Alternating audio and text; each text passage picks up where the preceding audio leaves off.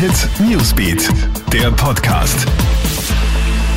Guten Morgen, ich bin Tatjana Sickel vom Kronehit Newsbeat und das ist der Kronehit News Podcast. Diese Themen beschäftigen uns heute früh.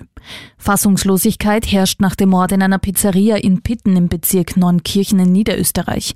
Die Hintergründe sind nach wie vor unklar. Die Polizei fand jedenfalls den 33-jährigen türkischen Besitzer des Restaurants tot vor. Ein 31-jähriger Landsmann wurde festgenommen. Er soll nach der Tat ein Foto der Leiche auf WhatsApp herumgeschickt haben, schweigt aber zu den Vorwürfen. Die Staatsanwaltschaft hat eine Obduktion der Leiche angeordnet.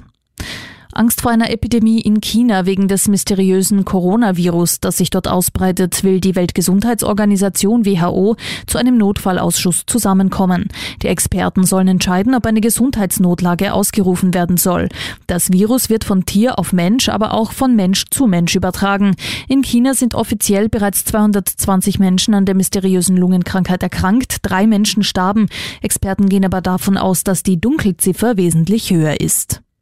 Und zum Sport. Der Traum vom EM-Sieg ist für Österreich geplatzt. Vor 9000 Fans in der Wiener Stadthalle muss sich der österreichische Handballbund mit 22 zu 34 gegen Deutschland geschlagen geben. Nach den verlorenen Duellen mit Kroatien und Spanien war es für die EM-Gastgeber die dritte Niederlage in der Hauptrunde. Anders die Stimmung beim Tennis. Dominik Thiem hat seine erste Prüfung bei den Australian Open sicher bestanden.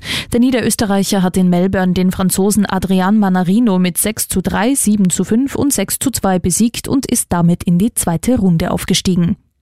Das war's auch schon wieder up to date. Bist du immer im Kronehit Newsbeat auf kronehit.at und natürlich in diesem Podcast. Du kannst uns auf allen Kanälen abonnieren. Kronehit Newsbeat, der Podcast.